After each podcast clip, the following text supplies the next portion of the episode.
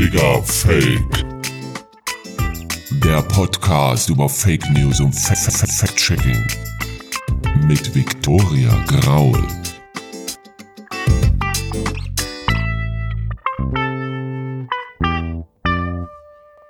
Hallo Leute, willkommen zu einer Sondersendung von Digger Fake, dem etwas anderen Aufklärungspodcast mit den magischen F-Wörtern Fake News und Fact-Checking. Ich bin Viktoria Graul und treffe für dich Experten aus ganz verschiedenen Fachbereichen wie Politik und Kulturwissenschaften oder der Hackerszene. Wir geben dir Guidelines für den Alltag und erklären Zusammenhänge, denn hinter jeder Fake News steckt auch immer ein System. Digga, Fake. Was glaubst du? Welche Ereignisse in Deutschland nach dem Zweiten Weltkrieg sind so einschneidend, dass Menschen Zukunftsängste entwickelt haben? Was ist mit dem Mauerbau aus dem Jahr 1961, also die buchstäbliche Teilung der deutschen Gesellschaft? Was ist mit dem Anschlag auf das World Trade Center in New York City im Jahr 2001 als Symbol für eine völlig neue Art des organisierten Terrors? Was ist mit der aktuellen Corona-Pandemie? Laut Allensbacher Institut, das sich mit Umfrageforschung beschäftigt, blicken derzeit nur 24 Prozent der Befragten hoffnungsvoll auf die nächsten zwölf Monate. Corona ist also voll der Stimmungskiller. Das kann ich ganz gut nachvollziehen. Wie viele Menschen werden tatsächlich an Covid-19 erkranken? Verlierst du selbst einen Menschen, der dir lieb ist? Musst du bald aus deiner Wohnung ausziehen, weil du und deine Familie, ja, weil ihr vielleicht die Miete nicht mehr stemmen könnt? Wie viele Menschen werden ihren Job verlieren aufgrund der Folgen der derzeit geltenden Regeln? Das sind alles Fragen, die wir mit dem derzeitigen Wissensstand nicht beantworten können. Wir erleben gegenwärtig eine Krise, die in der Geschichte der Bundesrepublik ohne Vorbild ist. Vor uns liegen harte Wochen. Das Zitat stammt vom Bundesfinanzminister Olaf Scholz, der das vor ein paar Tagen im Bundestag gesagt hat. Das sind ganz schreckliche Bewertungen, finde ich, aber auch realistische. Und es führt uns vor Augen, dass wir doch alle irgendwie aufeinander angewiesen sind. Hier mal ein Schwenk aus meiner Kindheit.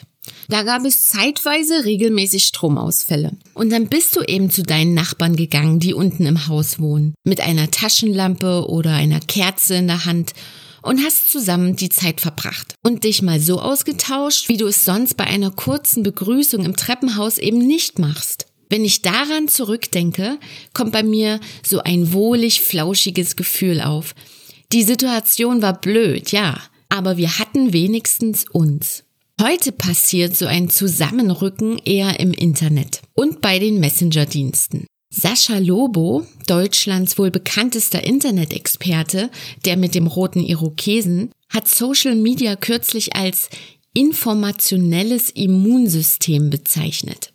Das ist für mich ein passender Ausdruck für das, was gerade geschieht. Wenn ich im Netz unterwegs bin, spüre ich da schon Sympathie und Solidarität. Wenn Nutzer eigene Bilder von Erfahrungen im Supermarkt teilen oder vom vergangenen Spaziergang, wenn sie Videos von Balkonkonzerten posten oder nützliche Infos zum Händewaschen oder Flatten the Curve Grafiken weiterleiten. Das finde ich toll. Das zeigt, wie wir uns selbst und unseren Mitmenschen gegenüber Verständnis zeigen, wie wir eigene Kräfte mobilisieren, um diese Krisenlage gemeinsam durchzustehen. Es gibt aber noch einen anderen Aspekt, den ich derzeit im Internet beobachte. Und zwar, dass die Anzahl von Fake News, von Warnungen zu Fake News, von Mitteilungen zu enttarntem Fake, dass das alles explodiert. Die Ausgangsbeschränkungen aller Wir bleiben zu Hause verleiten natürlich dazu, dass man sich vermehrt durch das Internet klickt. Bei der ganzen Informationsflut, Minute für Minute erscheinen ja neue Nachrichten online, sucht man natürlich nach Antworten auf brennende Fragen. Eine große Gefahr sind vermeintliche Aufklärungsvideos von Verschwörungstheoretikern und das zeigt ganz gut, welche Bandbreite es an Fake News gibt. Von komplett frei erfunden, von unbelegt, größtenteils falsch bis zu teilweise richtig. Diese Gemengelage ist Zündstoff wo Fakten mit Meinungen vermischt werden, pauschalisiert wird, Statistiken aus dem Kontext gerissen und Lügen verbreitet werden. Wie sollst du da die Übersicht behalten? Digga, Fake. Wenn du Digger Fake oder mir auf Social Media folgst, dann weißt du, dass ich in der vergangenen Woche kräftig Gehirnjogging betrieben habe, um dir diese Sondersendung hier zu servieren. Was beschäftigt dich derzeit im Zusammenhang mit Fake News und dem Coronavirus? Habe ich gefragt und auch ganz gutes Feedback bekommen. Und es hat mich auch bestärkt, heute über das zu sprechen, was mir davor schon im Hirn so herumgeschwebt war. Nämlich, tada, Krisenkommunikation. Ich bin ja der Meinung, das macht gerade jeder von uns. Mit der weltweiten Ausbreitung und den Maßnahmen zur Eindämmung des neuartigen Coronavirus befinden wir uns in so einer schwierigen Lage. Jetzt muss rasch gehandelt werden, um beispielsweise einen kompletten Zusammenbruch des Gesundheitssystems zu vermeiden. So gesehen nutzen wir also Social Media und Messenger-Dienste dazu, Aufklärung zu betreiben, um Hoffnung zu geben, um Panik zu minimieren. Wie können wir also auf Social Media angemessen kommunizieren, ohne die Corona-Krise selbst weiter anzuheizen. Es kann ja doch mal sein, dass man aus Versehen Falschnachrichten verbreitet oder mit Freunden in Kommentarspalten hitzig diskutiert. Ich habe mit Ann-Kathrin Riedel gesprochen. Sie betreibt in Berlin eine Agentur für digitale Kommunikation und berät Unternehmen, Vereine und andere Einrichtungen, Shitstorms zu bewältigen. Das Gespräch haben wir mit Hilfe eines Online-Tools geführt und aufgezeichnet. Übrigens das erste Mal, dass ich meiner Interviewpartnerin nicht persönlich gegenüber sitze.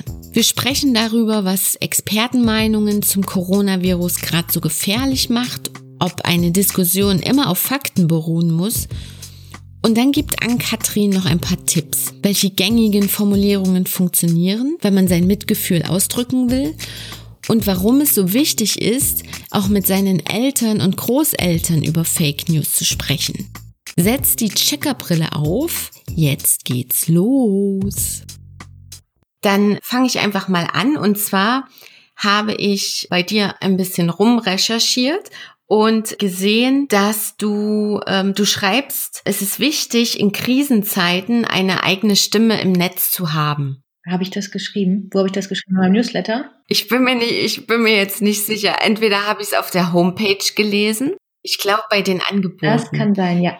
Ja, und da wollte ich dich jetzt gerne mal fragen, warum ist das wichtig?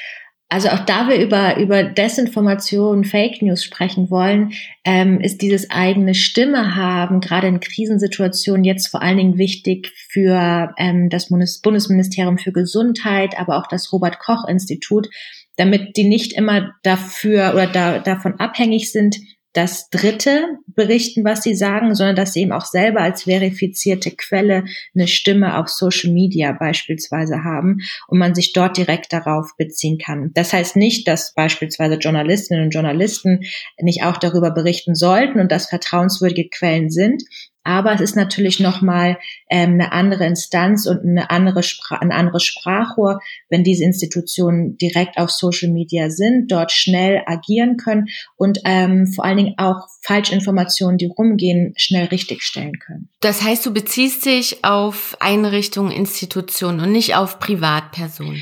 Ähm, ja, genau, weil das ähm, deswegen fragte ich, wo ich, wo ich das denn geschrieben habe. Es ist halt auch schon ein bisschen länger her und das bezieht sich dann explizit auf Organisationen, auf Unternehmen, auf Vereine, Stiftungen.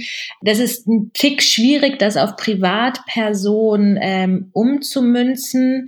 Ähm, ich würde es dann da eher sagen, dass es wichtig ist, dass Personen aus solchen Institutionen auch auf Social Media vertreten sind. Das beste Beispiel ist da vielleicht aktuell der Virologe Christian Drosten, der eben auch als Person da ist und zu einer Person hat man natürlich noch mal eine ganz andere Beziehung auch auf Social Media als ähm, zu einer Institution, die dort agiert und kann vielleicht auch noch mal mehr Vertrauen rüberbringen. Woran liegt das deiner Meinung nach, dass man da mehr Vertrauen schenkt? Ich glaube, es sind einfach so menschliche Urinstinkte, dass man, dass man da ein Gesicht dazu hat, dass jemand vielleicht vertrauenswürdig aussieht, ähm, auch eine ganz andere Sprache wählen kann als als Mensch. Ich würde nicht sagen, dass der jetzt unbedingt Privatperson ist. Das ist auf Social Media mal ein bisschen schwierig. Bin ich da jetzt als Privatperson, als Angestellter meines Unternehmens oder nicht, aber einfach als Mensch. Ähm, man kann Sprache ganz anders wählen, viel zugänglicher sein, als es ein Account einer Organisation tun kann, weil da eben ähm, die Institution spricht über einen Pressesprecher beispielsweise oder Social Media Managerin, aber da kann man ganz andere Worte wählen und viel auch besser diskutieren beispielsweise. Also man kann eine ganz andere Nähe herstellen und eben durch diese Menschlichkeit auch mehr Vertrauen. Ja, ja, sehr schöner Gedanke. Ich gehe mal weiter mit der nächsten Frage und zwar, welchen Einfluss haben deiner Meinung nach, hat deiner Meinung nach Social Media auf Interaktionen von Social Media Nutzern in Krisenzeiten? Also ich glaube, Social Media hat, hat da sind zwei Pole. Zum einen sehen wir jetzt schön, wie durch Social Media Menschen vernetzt werden können, Menschen sich gegenseitig Hoffnung geben, aufmuntern, sich Tipps geben. Wenn ich jetzt alle Eltern sehe, die ähm, ihre Kinder zu Hause betreuen müssen, was kann man da für tolle Experimente machen? Wie kriege ich Kinder beschäftigt, dass ich nebenbei Homeoffice machen kann? Ähm, da gibt es tolle Ideen, die ausgetauscht werden. Zum anderen habe ich das Problem, dass so eine Krise ja alle paar Minuten neue Informationen bringt. Also wer Push-Mitteilungen von Nachrichtenanbietern auf dem Smartphone hat, der wird es ähm, allein da schon sehen. Es gibt ständig neue Informationen. Ich habe eine richtige Informationsflut. Ich bin die ganze Zeit angespannt und auch überwältigt von den Informationen. Ähm, ich will noch mehr Neuigkeiten haben, weil ich weiß, es gibt irgendwie minütlich, stündlich neue Informationen dass man in so einen Sog bekommt. Ähm, es wird wahnsinnig anstrengend, ähm, ständig entscheiden zu müssen, was ist jetzt eine gute Quelle, was hat Einfluss auf mich, was nicht, was trage ich weiter eben auch auf Social Media, was teile ich, was kommentiere ich. Das ist wahnsinnig anstrengend ähm, für die eigene Psyche, auch belastend körperlich, ne, weil ich ständig versuchen muss einzuordnen, ist das jetzt eine ähm, veritable Quelle oder nicht? Soll ich das teilen oder nicht? Ähm, macht mich das gerade wütend oder traurig? Ich, das ist halt äh, emotional unglaublich anstrengend. Und dann können natürlich noch mehr ähm, Fehler passieren, vor allen Dingen auch aus Versehen, dass ich ähm, falsche Informationen verbreite. Ich finde auch, momentan führt jeder von uns so eine Art Krisenkommunikation durch. Also wenn man das aus der ähm, sozialen Perspektive betrachtet, dann interagieren wir, dann kommunizieren wir, tauschen uns aus auf Social Media und versuchen dadurch letztendlich so ein bisschen Panik zu minimieren, die Vorsicht zu erhöhen und auch Aufklärung zu betreiben zu dem neuartigen Virus einfach letztendlich, damit es uns dann auch persönlich besser geht, damit wir auch anderen eben helfen können, diese Lage besser zu begreifen. Ähm, stimmst du dazu, dass das äh, jeder so eine Art Krisenkommunikation macht? Ich denke schon. Ich glaube, die meisten würden nicht sagen, dass sie es tun, aber ähm, halt deine Analyse für, ähm, also dass sie in die richtige Richtung geht. Versuchen eben Menschen zu helfen, sich auch selber versuchen, ein klareres Bild zu machen. Und da ist dann halt die Frage, ähm, inwieweit schaden wir uns oder anderen damit vielleicht? Inwieweit helfen wir anderen dadurch und uns selber auch? Und ich glaube, damit jetzt umzugehen ähm, für jeden selber ist, ist gerade eine riesige Herausforderung. Ja, das finde ich auch. Also das finde ich sogar selbst obwohl ich Journalistin bin und ähm, weiß, wie man welche Quellen auch benutzt und ähm, wie man sich ausdrücken sollte. Aber es ist für mich trotzdem ganz schwierig, da ähm, zu kommunizieren, vor allem weil die Informationslage so divers ja. ist. Klar, die äh, seriösen Medien, die machen schon einen guten Job, aber was ich vorhin auch schon angesprochen hatte, eben, dass äh, die Erstquellen, also solche Forschungsinstitute eben auch Daten haben, die veraltet sind und äh, eben gerade selbst noch voll in der Forschungsphase sind, um dieses neuartige Virus eben mehr unter genau. die Lupe zu nehmen. Da sind ja viele, die sagen, äh, Weg A ist der richtige, dann sagt der andere Experte, nein, Weg B ist der richtige und dann kommen natürlich noch Expertinnen aus anderen Fachrichtungen, die jetzt nicht Medizin sind, die ähm, auf den ersten Blick nicht relevant sind, aber auf den zweiten Blick natürlich schon und da halt keiner weiß, wie das Virus agieren wird, was man dagegen tun kann, auch auf lange Sicht, hat man da jetzt natürlich auch von Expertinnen wahnsinnig viele Meinungen und man muss das versuchen irgendwie zu sortieren ne? und auch richtig zu interpretieren, richtig zusammenzufügen. Und das birgt halt auch eine, eine riesen Gefahr. Ne? Ja, vor allem, weil auch nicht jeder einfach diesen wirklich, es hat nicht jeder denselben Bildungsstand. Und dann muss eben auch jeder für sich entscheiden, verstehe ich jetzt zum Beispiel diese Analyse oder nicht? Und ähm, vertraue ich dann lieber den seriösen Me Medien, die das für mich eigentlich machen sollten ja. oder nicht? Also das Problem ist ja, beziehungsweise ich wollte noch auf einen Punkt zurückkommen, wo wir eben waren, was ich auch wahnsinnig wichtig finde, ähm, Krisenkommunikation, was wir selber machen. Und viele versuchen natürlich auch jetzt in solchen Krisenzeiten schöne Dinge zu teilen. Und auch da finde ich es unglaublich problematisch, ja. dass viele schöne Dinge leider auch manipuliert sind. Gestern beispielsweise ist ein Bild rumgegangen mit Ärztinnen und Pflegern aus Italien, die Abdrücke hatten von ihren Gesichtsmasken, ähm, die man ganz deutlich gesehen hat. Es war das Gesicht teilweise blau, hat, hat gescheuert ähm, und wurde halt gelobt und was die für eine äh, krasse Arbeit für uns leisten. Und ja, das tun sie, das ist gar keine Frage.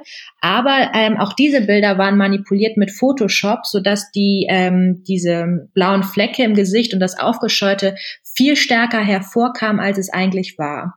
Und das ist halt auch, ähm, ich würde es jetzt nicht als Desinformation bezeichnen, aber auch das ist eine Manipulation, die, die nicht in Ordnung ist. Ja, also ich kann auch die Pflegerinnen und Ärzte loben, ohne dass ich die Bilder manipulieren muss und sehe was, und sehen, was, was die für uns tun oder auch die betrunkenen ähm, Elefanten, die gerade rumgehen. Auch das ist ein Bild, das aus dem Kontext gerissen wurde und ähm, es hat äh, National Ge Geographic äh, aufgeschlüsselt, dass die Delfine in, in Venedig und solche Sachen, was Leute schöne Momente äh, bescheren soll, sind aber auch Manipulation. Und da ist das ganz gefährlich, weil sobald Menschen rausfinden, dass auch das Schöne, das sie teilen, manipuliert ist, unterminiert das total das Vertrauen in das, was sie im Netz oder auch in den Medien, in allen Medien lesen. Und das finde ich enorm gefährlich. Aber es geht gar nicht nur um das Schlechte, sondern auch die Manipulation des Guten. Das stimme ich voll mit dir ein, ja.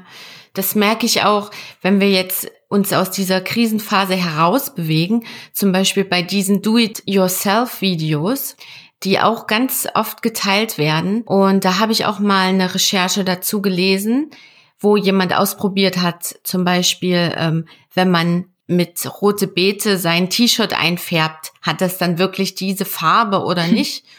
Und da, das ist jetzt ja. so ein ganz lapidares Beispiel, aber ähm, da wurde halt auch gezeigt, das stimmt meistens gar nicht, was die da, was die da äh, verbreiten an Infos und äh, die Bilder sind auch gefaked und ähm, einfach nur um Klicks zu erhaschen. Und das sind ja das ist ja dann eigentlich das, was Fake News Produzenten wollen. Ein großer Teil von den Bildern. Ja. ja, genau. Also meistens eben, um Klicks zu generieren, um eben äh, mehr Einnahmen zu generieren oder eben um äh, politisch zu manipulieren, ja. ja, um da Meinungen in eine bestimmte Richtung ja. zu lenken. Wenn wir jetzt ähm, nochmal den Punkt nehmen mit dieser widersprüchlichen, irreführenden Informationslage, was ist dann deiner Meinung nach eine gute Möglichkeit als Nutzer, damit umzugehen, wenn man jetzt kommentiert auf Social Media? Mm, wenn man kommentiert. Also ich würde auf jeden Fall immer dazu raten, wenn Freunde und Bekannte ähm, offensichtliche Verschwörungstheorien oder ähm, Artikel mit wirren Kommentaren dazu. Also es kann ja auch ein Tagesschauartikel sein, wo jemand sagt, ähm, also das ganz wirr einordnet. Ähm, ich rate immer dazu, den Mund aufzumachen und drunter zu kommentieren, dass das Quatsch ist. Ähm, das sollte man netter formulieren, als einfach nur zu sagen, dass es Quatsch ist, sondern durchaus empathisch sein ähm, versuchen auf ordentliche Quellen zu verweisen, gerade wenn es Verschwörungstheorien sind, Also ich würde bei Menschen, die einem sehr nahe stehen, also eng Freunden, Familienmitgliedern, erstmal dafür plädieren, jemanden eine private Nachricht zu schreiben, bevor man jemanden öffentlich bloßstellt und denjenigen darauf hinweisen, dass man doch sehr erstaunt darüber ist, was man dort teilt, ähm, was das für eine Quelle ist und ob derjenige erstmal überprüft hat, wer äh, die Person ist, die dort die Information verlautbart versuchen, mit demjenigen ins Gespräch zu kommen und auf ordentliche Quellen hinzuweisen und eben auch darum zu bitten, den Post zu löschen, weil ähm, man das doch für gefährlich hält, in solchen Situationen solche Informationen zu verbreiten und dann erst im zweiten Schritt das zu eskalieren und eventuell auch öffentlich drunter zu posten. Bei anderen kann man schon mal überlegen, ob man direkt drunter kommentiert und öffentlich seine Kritik äußert. Ähm, ich halte das öffentliche Kommentieren deshalb für wichtig, weil 90 Prozent der Social Media Nutzerinnen und Nutzer meistens gar nicht in Erscheinung treten. Ähm, also die kommentieren nicht oder liken nicht, lesen aber dennoch die Kommentare mit. Und deswegen halte ich es für unglaublich wichtig, da einmal auch in den Kommentarspalten zu irritieren und Widerspruch einzulegen, vor allen Dingen auch auf seriöse Quellen hinzuweisen, den MDR-Podcast, die Tagesschau oder ähnliche Sachen, um dort einfach ähm, ein Zeichen zu setzen. Aber auch die richtige Tonlage zu wählen. Also nicht den Leuten sagen, du bist vollkommen bescheuert, sondern da versuchen, ein bisschen empathisch zu sein, weil nur so erreicht man Menschen. Empathisch sein, was, was sind da für dich so gängige Formulierungen, die funktionieren? Mm, äh, funktionieren, das ist schwierig. Also ich würde schon darauf hin, also versuchen, einen ruhigen Ton zu wählen, zu sagen, ähm, vielleicht auch, dass man persönlich enttäuscht ist, dass Person XY ähm, solch eine Quelle teilt, man eben ähm, doch, also sich wünschen würde, dass man vorher mal guckt, wer der oder die Autorin ist, genau, und dann auf, auf eine entsprechende Quelle hinzuweisen. Also auch versuchen, die persönliche äh, Emotion Betroffenheit ähm, auszudrücken und ähm, ja, das würde ich versuchen. Es kommt natürlich auch immer darauf an, welche Person das ist. Aber das Problem ist, wenn ich diese Menschen, die solche Verschwörungstheorien teilen, die teilen die häufig, weil sie deren Grundüberzeugungen entsprechen, weil sie es irgendwie in ihr Weltbild passt. Und jemanden anzugehen mit seinen Grundüberzeugungen, auch dann böswillig, also mit Beleidigung, da blockiert derjenige erst recht. Und deswegen ähm, muss man da so ein bisschen versuchen, ja, mit auch der persönlichen Betroffenheit, so es verletzt mich oder ich finde das sehr schade persönlich, dass du hier solche äh, Informationen teilst, solche Videos. Ich würde mir wünschen, ähm, du würdest dir ähm, Quelle XY mal angucken oder mal den Autoren googeln, solche Sachen versuchen. Ja, Manch einer, der bewegt sich ja und der kommentiert, weil er denkt, er ist im ja. Recht. Ne? Also zum Beispiel auch bei diesen Verschwörungstheoretikern.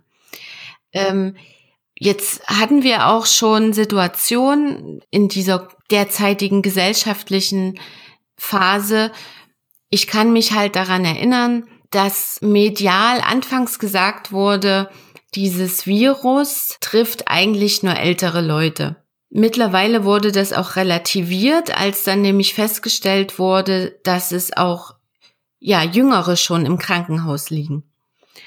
Und da ist stelle ich mir so die Frage, wie verhält man sich dann, wenn man selbst glaubt, man ist im Recht und im Nachhinein feststellen muss, dass das, was man geschrieben hat, falsch ist und wissenschaftlich mittlerweile widerlegt sollte man dann einfach transparent argumentieren und schreiben, Leute, das ist der aktuelle Wissensstand, so und so sieht's aus und demnach würde ich schätzen, das ist ja. so und so. Sollte man, nur ähm, weiß ich selber und ich glaube, da geht's jedem so, eigene Fehler einzugestehen, das auch noch öffentlich, ähm, das ist unglaublich schwierig und das bedarf unglaublicher Größe, das zu machen. Also auch öffentlich zu schreiben, liebe Leute, ich glaube, ich habe mich geirrt, ich habe meine Meinung geändert. Ähm, es ist aber unglaublich wichtig und man sollte über diesen Schatten springen. Und ich finde genau das, was du angesprochen hast, auch unglaublich wichtig, weil das eine Gesamtdebatte auch für die Zukunft viel ehrlicher macht und es eigentlich ja nichts Besseres gibt, als dass man seine Meinung ändern kann. Also dass man sagt, ja, mich haben wissenschaftliche Fakten, mich hat die Informationslage, die aktuelle überzeugt ähm, und ich bin jetzt zu diesem und jenem Schluss gekommen. Also ich kann nur an jeden appellieren, so etwas zu tun, so etwas transparent zu publizieren. Und man sieht auch, ähm, gerade auch auf Twitter, vor allem, ähm, wenn Leute das machen, weil sie einen Fehler gemacht haben, gerade auch Politikerinnen und Politiker, das wird denen äh, sehr hoch angerechnet, dass sie sowas tun. Also es passiert fast nie, dass Leute sagen, na, da warst du aber dumm, sondern dass die denen das wirklich sehr hoch anrechnen zu sagen, ich bin beeindruckt davon, dass du jetzt deine Meinung geändert hast und ich finde es große Klasse, dass du es so transparent kommunizierst, was vielleicht auch deine Änderung ähm, bewirkt hat. Und das ist wahnsinnig schwierig, aber eigentlich nur das Richtige, was man tun kann. Hm. Muss eine Diskussion in Social Media, also in den Kommentarspalten, muss eine Diskussion immer faktenorientiert sein in Krisensituationen? mm. Hm, schwierige Frage. Es kommt natürlich auch darauf an, worüber man diskutiert. Ne? Ja, also ich hatte ja vorhin schon gesagt, viele, die das, die äh, posten ja auch und diskutieren dann einfach, um sich so selbst zu befreien ja. ne, von von Gedanken. Und da ist es ne, meiner Meinung nach dann wirklich so, auch in Krisensituationen muss eine Diskussion nicht immer faktenorientiert sein. Aber sofern man sich Fakten bedient, um eine Meinung auszuschmücken, um seine eigene Meinung auszuschmücken, dann sollte man schon darauf achten, dass sie, dass die Fakten das auf richtig jeden Fall, sind. Ja, dann stimme ich dir zu. Es ist halt ah, eine Diskussion. Ich überlege gerade, es ist natürlich auch wichtig, Leuten klarzumachen, wie man sich gerade fühlt, dass man Angst hat, dass man auch gestresst ist und so. Ich frage mich halt nur, ist das in einer Diskussion passend und angemessen. Ich weiß es gerade nicht. Ich überlege da auch gerade so hin. Ich, wenn ich ja um einen Sachverhalt diskutiere, würde ich jetzt sagen, dass da vielleicht Emotionen nicht unbedingt reingehören. Da sollte ich dann auf Fakten basiert diskutieren, ja. Aber es ist generell auch nicht schlecht, Leuten ruhig mal mitzuteilen, was diese Krise ähm, mit einem macht. Ja, ja ich finde ja auch dieses gesamte Feld Krisenkommunikation in Social Media und wie wirken sich Social Media auf die eigene emotionale Lage aus.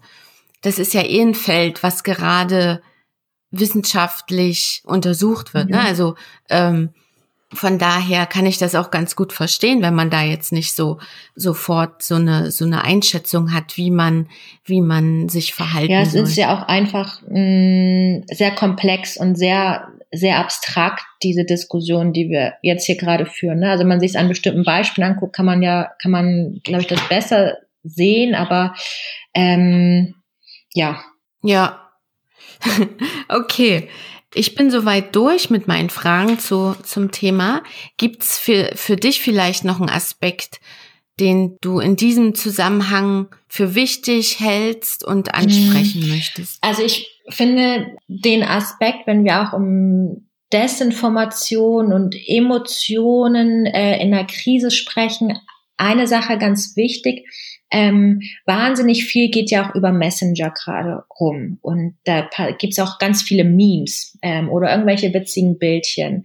Ähm, und es ist gut zu lachen und es ist auch gut, über Sachen in der Krise zu lachen. Das ist ähm, gar nicht fatal. Aber was ich zum Beispiel problematisch finde, ist, dass wir auch über Humor Desinformation verbreiten. Also wenn wir zum Beispiel Memes haben, in denen Trump irgendwas sagt, wo du denkst, so klar, das passt total zusammen, Trump, dass der sowas sagt, ihm diese Worte aber nur in den Mund gelegt wurden, weil es halt zu ihm passt und witzig wäre, ist das aber falsch. Ja, also das ist immer, ist es nicht wahr. Und wir verbreiten wahnsinnig viel falsche Annahmen, falsche Informationen, Desinformation über Humor, über solche Memes und auch da müssen wir eben extrem vorsichtig sein. Ähm, nur weil es in unserer Weltbild passt, muss es nicht stimmen und auch wenn es einfach nur mal witzig ist, ähm, ist halt in so einer Krisensituation, ähm, kann das echt problematisch sein. Und ich würde gerade in solchen Krisensituationen auch an alle appellieren, ähm, vielleicht noch mal zweimal mehr nachzudenken, ob man etwas teilt oder weiterleitet und vor allen Dingen auch was so Falsch- und Desinformation angeht.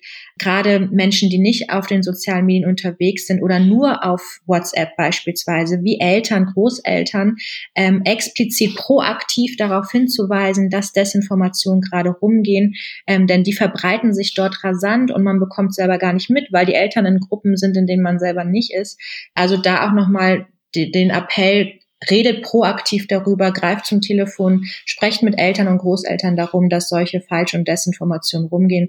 Das kann äh, helfen, auch so eine Informationskrise ähm, etwas zu bewältigen. Das war Digger Fake, der Podcast über Fake News und Fact-Checking. Mit mir, Viktoria Graul, und der Kommunikationsexpertin Ann-Kathrin Riedel.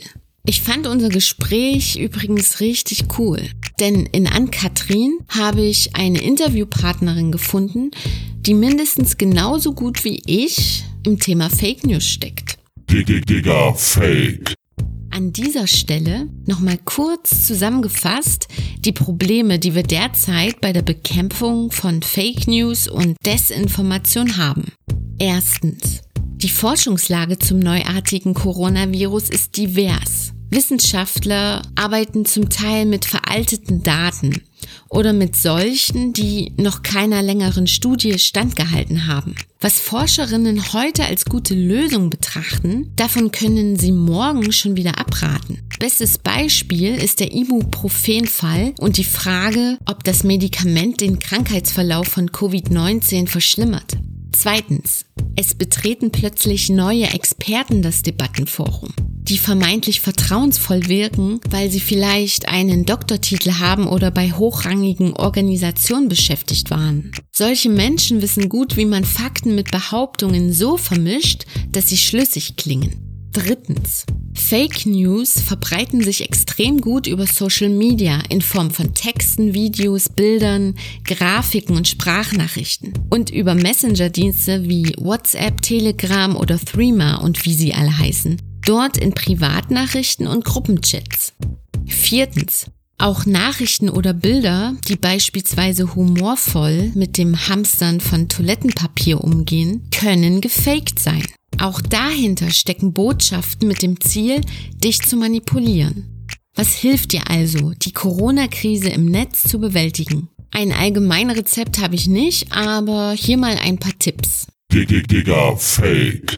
Erstens, wenn du deinen Mitmenschen helfen möchtest, bewahre zunächst Ruhe.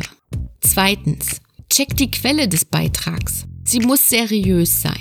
Vertrauensvolle Quellen sind beispielsweise wissenschaftliche Forschungseinrichtungen wie das Robert Koch Institut, Behörden wie das Bundesgesundheitsministerium oder Medienanstalten wie der öffentlich-rechtliche Rundfunk anonymen Quellen oder Formulierungen wie aus dem Bekanntenkreis solltest du auf keinen Fall vertrauen. Auch Nachrichten, die dein Freund oder deine Freundin weitergeleitet haben, können falsch sein. Und das gleiche gilt auch für Zitate oder Statistiken, die in einem Beitrag erwähnt werden. Drittens. Wenn du Fake News entlarvt hast, kannst du in einem Chat ruhig deine Betroffenheit ausdrücken. Schreibe beispielsweise, dass du enttäuscht oder überrascht bist, dass deine Freundin so einen Quatsch teilt. Formuliere auch einen Wunsch, wie dass du dir wünschen würdest, dass deine Freundin beim nächsten Mal zuerst die Quelle checkt, bevor sie etwas teilt. Hier musst du auch ein bisschen Feingefühl haben. Überlege auch, ob es angemessen ist, deine Freundin erst in einer privaten Nachricht über die Situation anzusprechen, damit sie sich nicht vor den Kopf gestoßen fühlt. Auf jeden Fall macht es Sinn, Fake News anzuprangern, ob nun im Chat, öffentlich in Kommentarspalten oder im persönlichen Gespräch mit Familie, Kollegen oder Freunden. Damit leistest du einen wichtigen Beitrag, die Ausbreitung von Desinformation einzudämmen. Faktenchecker, die das beruflich machen, die werden es dir danken. Ich hoffe, es hat dir gefallen. Wenn das so ist, empfehle Digger Fake weiter, abonniere meinen Podcast, schenk mir doch in der Bewertungsskala deine Sternchen, dann schenke ich dir eine neue Folge. Bonusmaterial zur Sendung gibt's auf Instagram, wo du auch meine Gäste näher kennenlernst. Bei Fragen und Anregungen schreib mir gerne eine Mail. Ach ja, und bevor ich es vergesse, ich hab doch hier noch was für dich. Und zwar ein kleines Gewinnspiel. Zu gewinnen gibt's eine handgeschriebene Postkarte von mir. Und die Frage lautet, was habe ich in der aktuellen Folge mit meiner Interviewpartnerin nicht gemacht, was ich normalerweise mache? Ach so, und du darfst nur eine Antwort angeben. Ist klar, ne? Der Gewinner wird in der nächsten Folge genannt. Ich bin Viktoria Graul. Vielen Dank fürs Zuhören. Bis bald.